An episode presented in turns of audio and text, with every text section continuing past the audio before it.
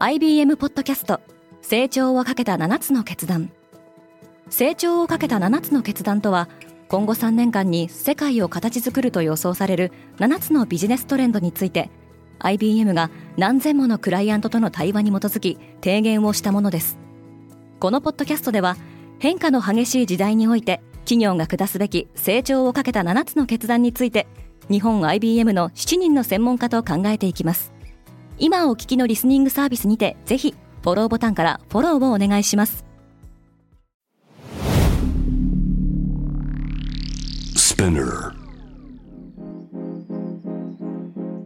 おはようございます。ケリーアンです。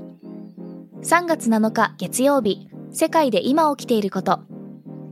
このポッドキャストではニューヨークのニュースルームから今まさに発信されたニュースレターを声でお届けします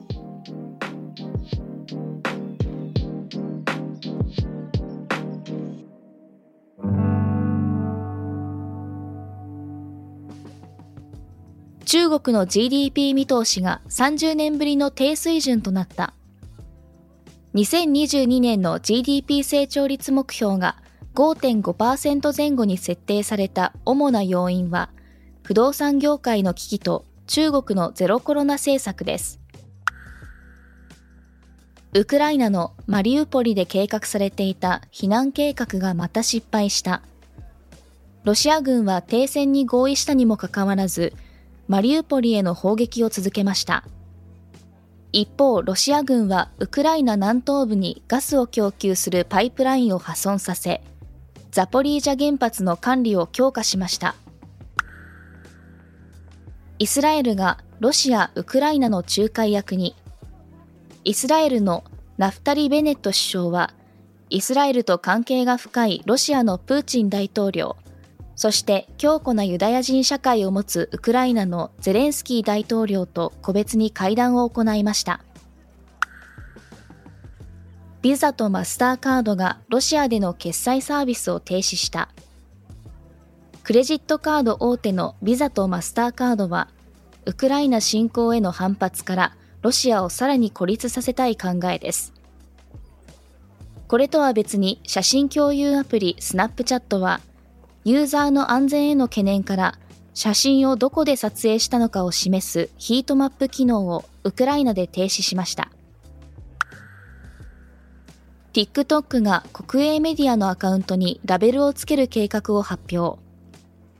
Facebook、Twitter、YouTube も同様の方針をとっており、一部の国営メディアの投稿を識別可能にすることで、プラットフォーム上のニュースソースについて背景事情に関するより多くの情報をユーザーに提供することが狙いです。アメリカのガソリン価格が1ガロンおよそ3.7リットルあたり4ドルを突破した。ロシアのウクライナ侵攻によって価格上昇が続いており、AAA 全米自動車協会によると、アメリカの平均ガソリン価格は2008年以来の高水準となりました。今日のニュースの参照元は概要欄にまとめています。面白いと思った方はぜひ、Spotify、Apple Podcast、Amazon Music でフォローしてください。Quartz Japan では世界の最先端を毎日2通ニュースレターでお送りしています。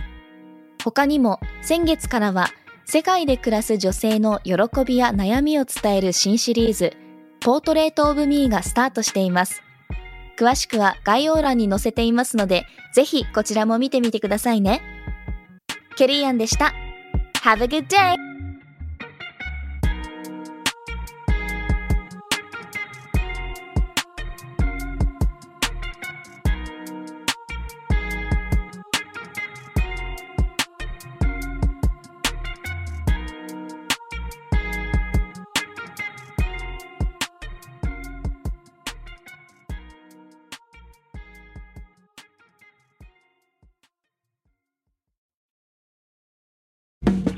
リスナーの皆様より多くのリクエストをいただいている話題のニュースを深掘りしたエピソードを週末の有料版で配信中です。